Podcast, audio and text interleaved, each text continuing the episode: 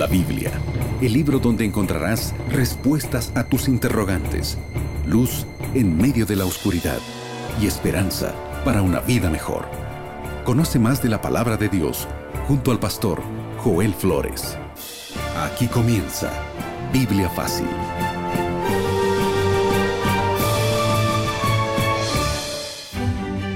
Cuánto nos alegra que puedas estar ya sintonizando este programa de Biblia Fácil. Estamos listos para un tema más. Estamos en una serie muy especial de Biblia Fácil, respondiendo a aquellas interrogantes que siempre hemos tenido en la vida. El tema de hoy es fascinante. Vamos a ver las evidencias de la existencia de Dios. ¿Dios realmente existe? ¿Hay manera como podemos relacionarnos con Él? Pues bueno, prepara tu corazón, pero también prepara tu Biblia Prepara toda tu atención, deslígate todo aquello que pueda quitar tu atención porque el tema de hoy es fascinante. Una vez más, nuestro abrazo y nuestra gratitud a Dios y también a ti por permitirnos acompañarte en este horario. Bienvenido, bienvenida Aileen.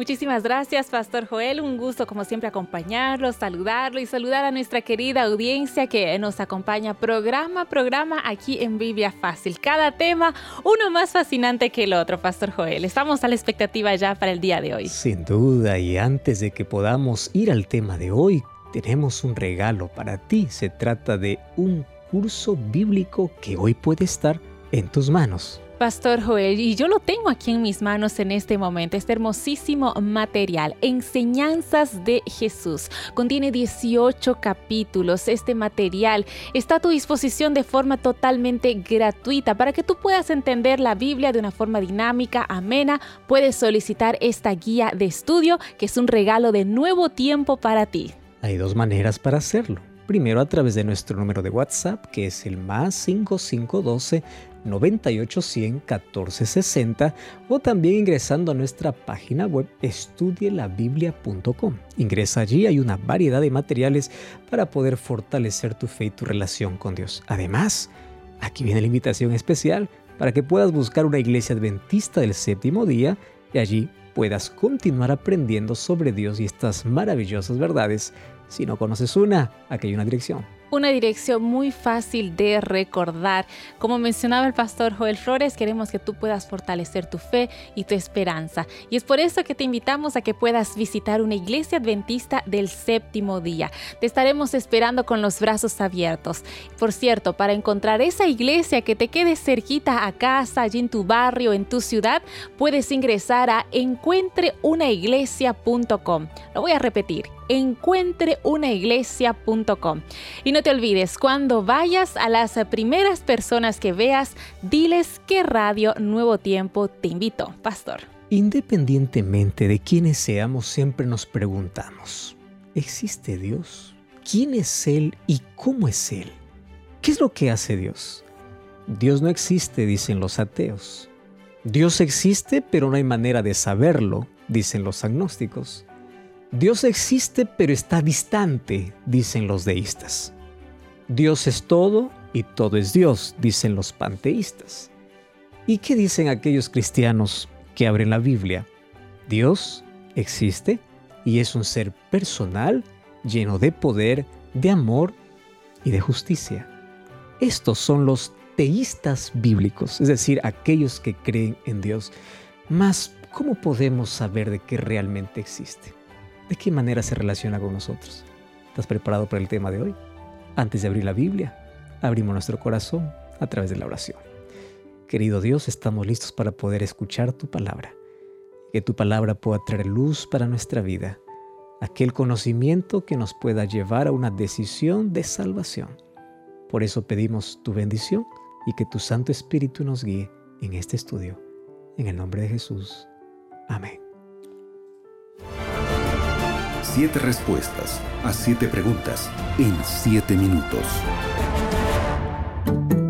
Comenzamos eh, con este segmento para juntos ir aclarando nuestras dudas a la luz de la palabra de Dios. Así que ten tu Biblia en mano junto a ti para desarrollar el tema de hoy con nosotros. El, el título a mí ya me llamó la atención. ¿Cómo saber si Dios existe? Pastor Joel, yendo a la primera pregunta, yo sé que varios amigos les va a gustar esta pregunta. ¿Por qué?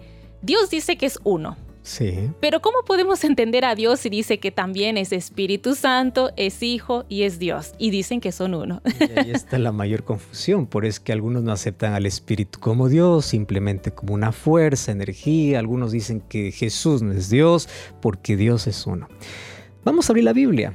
Deuteronomio capítulo 6, versículo 4 dice, Oye Israel, Jehová nuestro Dios, Jehová uno es. Este texto parece que nos complica mucho más la vida. Jehová nuestro Dios, Jehová uno es. Mira, Dios es singular, pero posee una pluralidad interna. Y déjame explicarte de una manera simple, espero que esto pueda quedar claro para ti. Se trata de una unidad de tres personas eternas. O sea, ellos son Dios iguales, pero al mismo tiempo son distintas, son personas diferentes. Nosotros podemos llamar esto un misterio, es decir, es uno en tres y tres en uno. Mas allí viene la confusión. ¿Cómo uno en tres y tres en uno? ¿Acaso es uno con tres cabezas? ¿Acaso es uno actuando en diferentes momentos? No. Hay algunos que han intentado explicar este versículo de algunas maneras. Por ejemplo, dice el agua. El agua es una, más está en tres estados, líquido, sólido y gaseoso, más es agua. Bueno, algunos intentan explicar hacia Dios. Otros dicen Dios es como un triángulo. Un triángulo está conformado por tres líneas. Una, dos, tres. Si es que quitas una línea deja de ser triángulo. Ya no más es triángulo. Entonces así también Dios Padre, Hijo, Espíritu Santo. Más ninguna de esas puedan realmente hacernos comprender en esencia cómo es que Dios es tres y tres en uno. Cómo es que eh, eh, uno es tres y tres son uno. Es por eso que hay algunos que han cuestionado la divinidad de Jesús y piensan que el Espíritu Santo no es Dios, cuando Juan capítulo 1 dice el verbo era Dios, haciendo referencia a Cristo. Cristo es Dios. Ahora, el texto dice, oye Israel, Jehová nuestro Dios, Jehová uno es. Aquí encontramos el primer problema. Hay algunos que dicen, ustedes no mencionan el nombre de Dios porque el nombre de Dios es Jehová. Espérate un momento. La palabra que aparece aquí es llamada el tetragrama sagrado. ¿Qué cosa es tetragrama sagrado? Una palabra impronunciable. Jehová es la traducción para nuestro español, pero tú sabes cómo se escribe Jehová en hebreo, no tiene vocales, solo son consonantes, es así, H, Y, W, H. ¿Cómo lo pronuncias? Es una palabra impronunciable.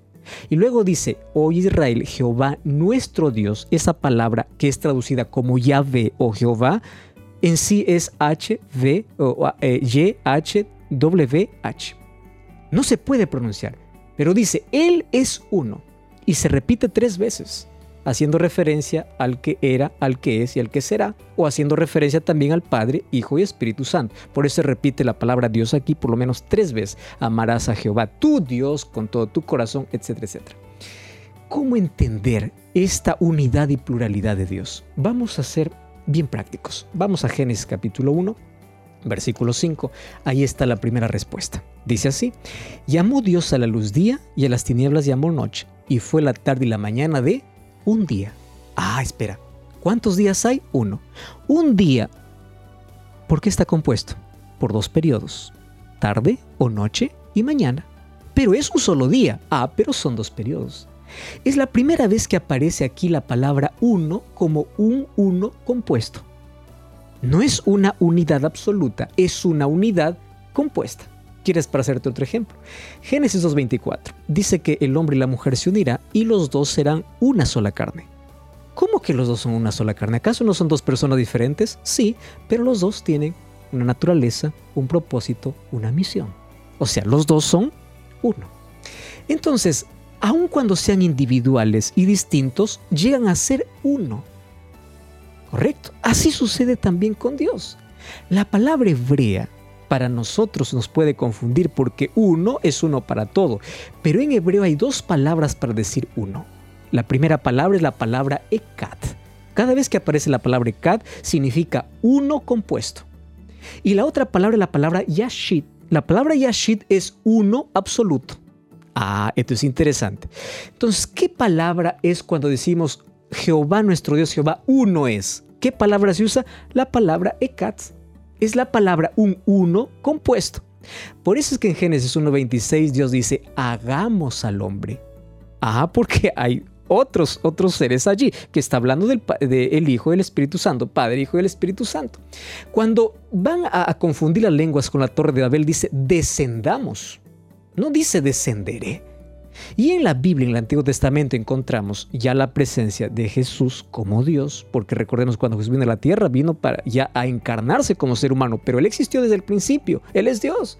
Encontramos al Espíritu Santo en, eh, eh, en el libro de Isaías 9.6, Proverbios 34, Isaías 48.16, textos que hablan sobre Jesús y el Espíritu Santo ya en el Antiguo Testamento. Entonces, no es que es una persona con tres rostros, son tres personas individuales, pero los tres son apenas un solo Dios. Y es interesante que en el hebreo la palabra Dios es la palabra Elohim. La palabra Elohim traducida significaría dioses. Pero cada vez que va acompañada esto de un verbo, está en singular, porque es una palabra especial. Ahora los judíos, para no pronunciar la palabra Jehová, o el tetragrama impronunciable, como hoy lo conocemos ya veo Jehová, ellos reemplazaron por la palabra Adonai. Y la palabra Adonai significa mi Señor en lugar de Dios o Elohim.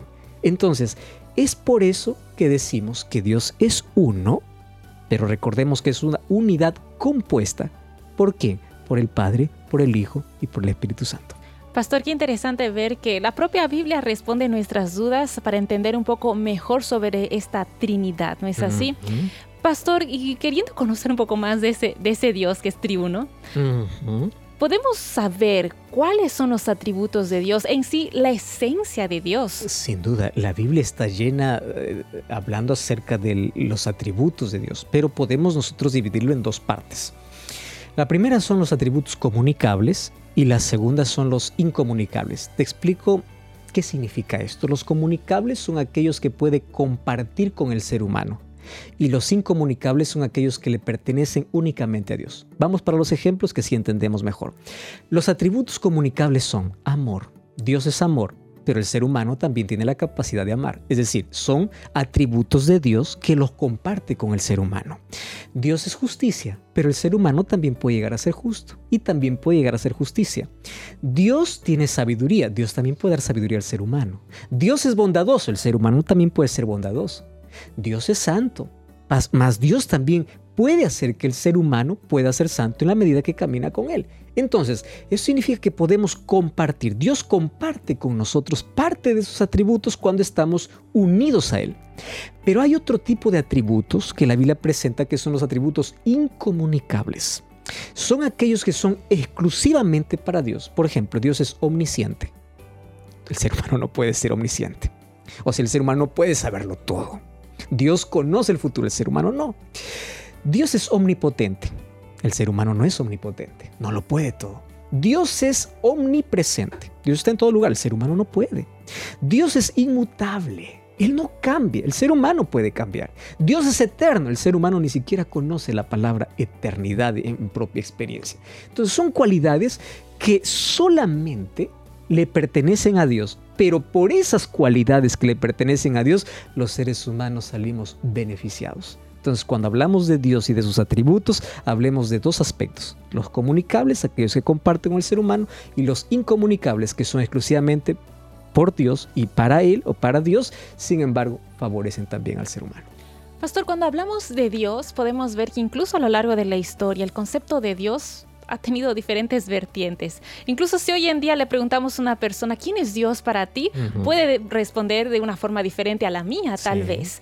Y yo como ser humano mortal, después de escuchar todos estos atributos realmente maravillosos que tiene Dios, la esencia de Dios en sí es maravillosa, ¿será que yo puedo llegar a conocer a Dios de una forma personal? Esta es una pregunta interesante y esta pregunta envuelve en sí una paradoja. ¿Y cuál la paradoja? Mira, Dios no puede ser absolutamente conocido. Pero ¿cuál la paradoja? Dios invita al ser humano que lo pueda conocer. ¿Y cómo resolvemos esto? O sea, Dios no puede ser absolutamente conocido, pero somos invitados a conocerlo. Hay algunos textos en la Biblia. Mira, eh, Job capítulo 11, versículo 7 dice que Dios está más allá de nuestro conocimiento. O sea, ningún ser humano, por más inteligente que sea, por más científico, descubridor que sea, nunca podrá descubrir en absoluto quién es Dios. Otro texto, Salmo 139, 6 dice así, tal conocimiento es demasiado maravilloso para mí, es tan alto que yo no puedo comprender. Eso dice David. O sea, yo no puedo entender. Mi mente es tan finita para comprender lo infinito. Si vamos al libro de Isaías capítulo 55 versículo 9 dice, cuanto más, así como los cielos son más altos que la tierra, así son mis caminos que vuestros caminos y vuestros pensamientos que mis pensamientos. O sea, imagínate la distancia entre cielo y la tierra, qué abismal. Entonces, así es la distancia para poder conocer a Dios. Sin embargo, también encuentro que Dios quiere que lo conozcamos. Cuando vamos al libro de Juan capítulo 17, versículo 3, dice así, entre la vida eterna, la vida eterna consiste en que te conozcan a ti como único y verdadero. Pero ¿cómo va a conocer a Dios si Él es infinito? ¿De qué manera? El libro de Colosenses 1.10 dice que tenemos que crecer en el conocimiento de Dios. ¿Cómo solucionamos esto? De manera simple. El ser humano no puede conocer a Dios de manera absoluta pero Dios se revela al ser humano. ¿Y de qué manera se revela? De cuatro maneras. El primer libro que está disponible para que todo ser humano pueda leer es la naturaleza. La naturaleza es el libro escrito por Dios para poder revelarse al ser humano. El segundo libro es la Biblia. Es la, la palabra escrita para poder conocer de Dios y conocer a Dios. Jesús vino para poder revelar el carácter de Dios. Él en carne propia reveló su carácter el Espíritu Santo continúa revelando el carácter de Dios. De esa manera podemos conocer parte de Dios. Entonces, no podemos conocer a Dios absolutamente, no podemos sentarnos con Él cara a cara para poder conversar, pero a través de la revelación que Él trajo a la humanidad, podemos conocer lo necesario e importante para nuestra salvación. Pero un día, si tenemos la esperanza de poder ver cara a cara la presencia de Dios cuando lleguemos al cielo. Pastor, creo que todos anhelamos, anhelamos ese día. Pastor Joel, ahora vamos a hacer una pregunta. Le voy a hacer una pregunta que yo sé que nuestros amigos la están esperando porque creo que es la más difícil. vamos entonces. Vamos entonces. ¿eh? Muchos dicen que Dios no existe y dicen ver para creer, quiero evidencias. Pastor, ¿será que hay entonces evidencias de que Dios existe? Ay, Aileen, sabes que ¿Dónde está Dios? es la pregunta más aclamada en todos los tiempos. Y especialmente aparece cuando nosotros sufrimos. ¿Por qué hay tanto dolor? ¿Por qué hay tanto silencio? ¿Por qué hay tanto caos? Si algún tiempo recibí un mensaje diciendo yo prefiero no creer en Dios a creer y saber que no hizo nada por mí. Y hay tantas personas que con esa indignación ante las circunstancias de la vida dicen Dios no existe. Hay muchos que se declaran, ateos, obviamente, por el sufrimiento. A mí me llama la atención mucho, por ejemplo, Nando Reis, que fue un ex integrante del grupo Titans. Él escribió una columna lo siguiente, infelizmente no creo en Dios. Y él dice, yo digo infelizmente porque me gustaría que existiese. Pero él termina diciendo esa columna, pero aún yo siento su falta. E-, ese tipo de situaciones donde uno dice, no creo, ni lo necesito, pero siento una falta. Y aquí viene la respuesta. ¿Sabes que teólogos y filósofos a lo largo de toda la historia han creado diversos argumentos para probar la existencia de Dios y no existe? Pero también han, creado diversos argumentos para probar la no existencia de Dios y no puede ser comprobado. Entonces eso quiere decir que Dios tiene que ser creído y experimentado por la fe. ¿Correcto? Pero yo quiero mostrarte aquí por lo menos nueve argumentos sólidos sobre la existencia de Dios. ¿Estás preparado? Vamos a los argumentos. Primer argumento es el argumento cosmológico. El argumento cosmológico dice así, todas las cosas en el universo tienen un origen. A partir del origen sucede todo lo demás. La pregunta es, si todo esto surgió de la nada, eso va en contra de una ley y de un argumento. Si todo tiene un origen, este universo tuvo que tener un origen. Y la Biblia nos dice que ese originador es Dios. Todo lo demás que son mitos y leyendas creadas, la verdad hay que tener más fe para poder creerlo. Número dos, es el argumento teleológico. ¿En qué consiste este argumento? El mundo revela orden, inteligencia, armonía y propósito. Cuatro cosas. Aquí hay una ilustración muy conocida. Vamos a imaginar que tú vas al campo y encuentras un reloj y dices así, ese reloj apareció de la nada. Hubo una explosión y producto de la explosión se acomodaron los agujeros, se acomodaron los números y funciona de manera correcta y da la hora. ¡Wow! Quiere decir que apareció un reloj de la nada. Eso puede ser para ti incoherente esta cuestión de burla si yo vengo a decirte un reloj funcionó de la nada, explosionó y como decirte que un libro apareció de la nada. Hubo una explosión, apareció una imprenta, las letras se acomodaron y es un libro. Si algo tan simple así necesita de un originador, el mundo es más complejo. Comienza a ver cómo está organizado el mundo, cuánta inteligencia, armonía, propósito y orden hay. Entonces, si las cosas pequeñas necesitan de un autor, Imagínate el universo. Número 3. Ese es el argumento ontológico. El argumento ontológico dice lo siguiente. El ser humano, ¿de dónde tiene la idea de un Dios? Todo lo que el ser humano en algún momento imagina, en algún momento significa que existe. Ahora, préstame atención aquí.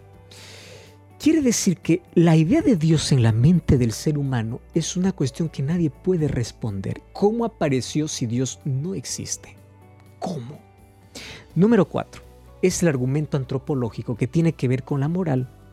Quiere decir, ¿cómo el ser humano distingue lo correcto y lo que no es correcto, aún no teniendo todo el conocimiento? Ese sentido de moral de dónde viene. Ah, yo vengo descendiente de mis antepasados, fue un orangután y venimos así. Los animales no tienen la capacidad moral. Entonces, ¿cómo el ser humano tiene moral?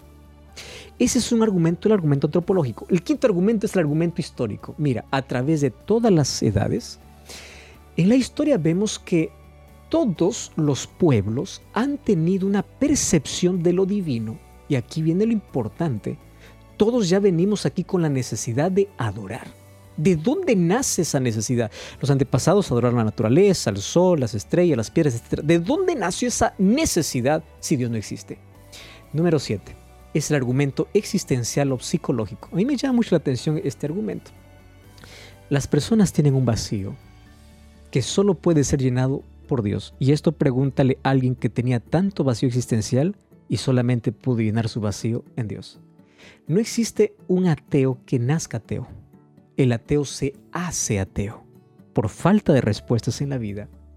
Y el octavo argumento es el argumento transformacional. Este argumento fue muy bien desarrollado por Blaise Pascal, un gran hombre que la historia se recuerda. Él dice así, la fe es superior a la incredulidad. Me llama la atención esto, porque él dice así, vamos a imaginar que Dios no existe. Él coloca así la, la probabilidad, Dios no existe. Si Dios no existe, pero yo creo en Él, dice, si en un momento Él no existe, yo no perdí nada.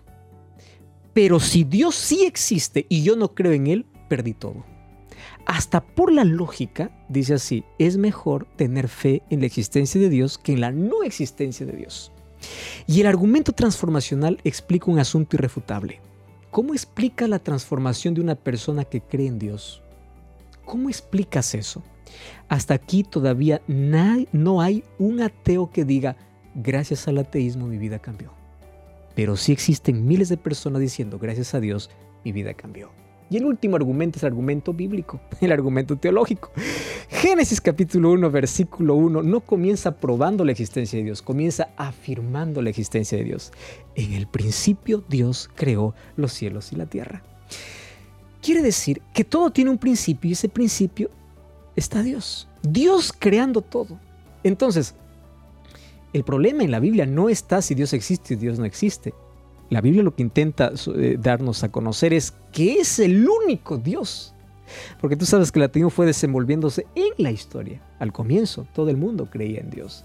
Ahora, aunque muchos dicen yo necesito ver para creer, es mejor creer para después ver. Porque hay muchas cosas que no vemos y creemos. Por ejemplo, tú no ves al piloto cuando viajas en un avión y crees que hay alguien pilotando. Tú no ves quién compone la medicina, pero lo tomas por fe. Tú no ves tu cerebro, pero sabes que tienes cerebro. Tú no ves al golpe, pero lo sientes. Hay cosas que no se ven. Entonces el dolor no es la ausencia de Dios, es la confirmación que vivimos en un grande conflicto. Por eso el libro de Salmos capítulo 14 versículo 1 dice, dice el necio en su corazón, no hay Dios. Necedad significa aquel que se revela a ver tantas evidencias que Dios ya mostró en el universo. Pastor, mientras lo escuchaba definitivamente pensaba, hay tantas evidencias de que Dios sí existe. Incluso podríamos estar hablando solo de este tema horas y horas, ¿no es así? y qué importante es que nosotros también de forma individual podamos buscar esas, esas evidencias. Ahora, Pastor, con tantas evidencias, ¿por qué incluso con todo eso, hay gente que todavía niega la existencia de Dios. Y ahí nuevamente vamos a, Salmos 14.1, ¿no? Dice el necio en su corazón, no hay Dios. Mira, quiero decirte un asunto interesante.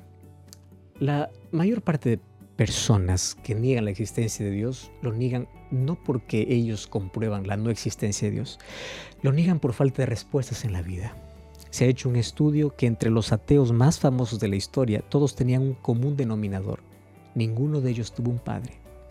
¿Cómo ver a, Dios como padre si ellos no tuvieron una figura de un padre? Tú sabes que hubo una época en la historia en que Dios nunca fue cuestionado. Incluso se cometieron muchos abusos y hay que ser claros aquí porque manipulaban la fe y en nombre de Dios se hicieron tantas cosas terribles. Estoy hablando de la Edad Media, en nombre de Dios. Hasta que alguien se rebeló contra todo eso y fue a hablar contra Dios en nombre de la ciencia. Charles Darwin fue un hombre que decidió iniciar aquella guerra. Y ahí en 1859, 1860 apareció aquella teoría basada en un libro del origen de las especies, diciendo de que Dios no es un Dios creador, de que todo esto surgió a través de la evolución y somos resultado de ello. Muchos intelectuales presentaron cuestionamientos inteligentes para decir Dios no existe. Pero ¿sabes cuál era el mayor argumento? El mayor argumento no era Dios no existe. El mayor argumento era no necesitamos de Dios. ¿Y por qué colocaron eso? Incluso ellos dijeron, ahora vivimos la época de la razón y la razón es superior a la fe. Así que los que tienen fe son gente ignorante, porque el conocimiento es mayor.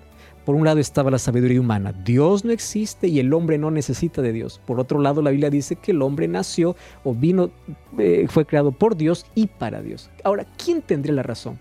Dejemos simplemente que el tiempo lo, resuelva. Y a través que, a la medida que pasó el tiempo, vamos a darnos cuenta de algo interesante. Hay diversos estudios científicos recientes hablando acerca de un asunto que ahora se puede explicar. Por ejemplo, la neurociencia, que son científicos que estudian el funcionamiento del cerebro, muestran que en la estructura de nuestro cerebro existe hay una pequeña estructura en forma de almendra llamada amígdala. En esa estructura está localizada la experiencia religiosa. El doctor Rav Joseph dice así, la habilidad de tener una experiencia religiosa tiene una base neuroanatómica.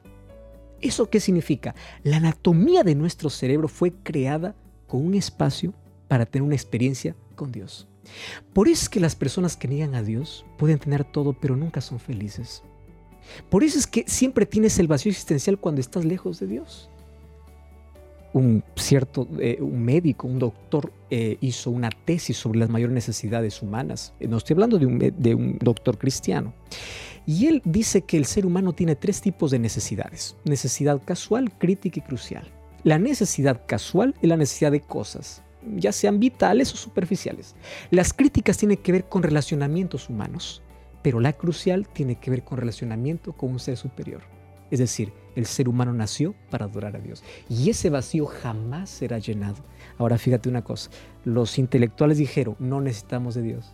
Y el tiempo ha demostrado que cada día el ser humano necesita mucho más de Dios, porque está inherente en su propia vida. Y mientras ese vacío no sea llenado por Dios, nunca será feliz. Nunca será feliz definitivamente, pero lastimosamente, pastor, eh, muchos tienen el concepto de que Dios es un Dios distante, que, no es, que es indiferente a sus necesidades. ¿Será que yo puedo relacionarme con ese Dios maravilloso que usted nos acaba de describir? Y claro, porque a Dios no hay que conocerle teóricamente, hay que experimentarlo de forma práctica. La palabra conocer en la Biblia significa tener una intimidad con Dios y se conoce a Dios a través del estudio de la Biblia, a través de la oración. Juan capítulo 17, versículo 3 dice, es la vida eterna. La vida eterna consiste en que te conozcan a ti como el único Dios verdadero Jeremías capítulo 9, 24 dice, ¿en qué tiene que alabarse el hombre sino en conocerme? ¿Eso qué significa? Tú necesitas tener un encuentro con Dios. Necesitas conocer a Dios para cambiar el rumbo de tu historia. En la Biblia nosotros encontramos varios pasajes donde hay personas que al tener el encuentro con Dios cambiaron su historia para siempre. Por ejemplo, hubo una mujer que ni siquiera menciona su nombre, solamente la conocemos como la samaritana, que después de tanto intento en la vida por ser feliz terminaba siempre frustrada. Mas un día tuvo un encuentro en un pozo que era el pozo de Jacob con Jesús. A partir de allí su vida tuvo sentido. Nuestra vida sin Dios es una vida marchitada, sin sueños, sin esperanza. Finalmente, la realidad que todos experimentamos es la realidad de la muerte. La pregunta es, ¿cómo muere una persona sin Dios? Puede estar rodeada de dinero, de fama, de inteligencia, pero un día, cuando llega la muerte, hay nada mejor que decir como el apóstol Pablo, según de Timoteo 4, 7 y 8. Yo voy a morir, pero yo sé que me queda reservada la corona de justicia que Dios me dará. Sabes, aquel que no cree en Dios no sabe quién es, de dónde viene ni a dónde va. No tiene propósito en la vida. Y quiero decirte algo, la mayor tragedia de la vida no es la muerte. La mayor tragedia es una vida sin sentido, una vida sin propósito. Y ese propósito lo vas a descubrir solamente cuando tienes un encuentro real con Dios. Ese encuentro está solo a una oración de distancia. Ora conmigo. Querido Dios, hoy te aceptamos como Dios es soberano en nuestra vida. Queremos que puedas llenar nuestro vacío y queremos a partir de hoy tener un relacionamiento próximo y cercano contigo. Que nunca podamos dudar de tu existencia. Que en las horas de mayores crisis podamos sostenernos en tu poder. Te suplicamos en el nombre de Jesús. Amén. Amigos, es con este deseo en el corazón que llegamos al final de nuestro programa. Pastor Joel. Y como siempre te agradecemos y te esperamos en nuestro próximo programa aquí en Biblia Fácil. Dios te bendiga. Así concluimos Biblia Fácil. Continúa en sintonía de Radio Nuevo Tiempo, la voz de la esperanza.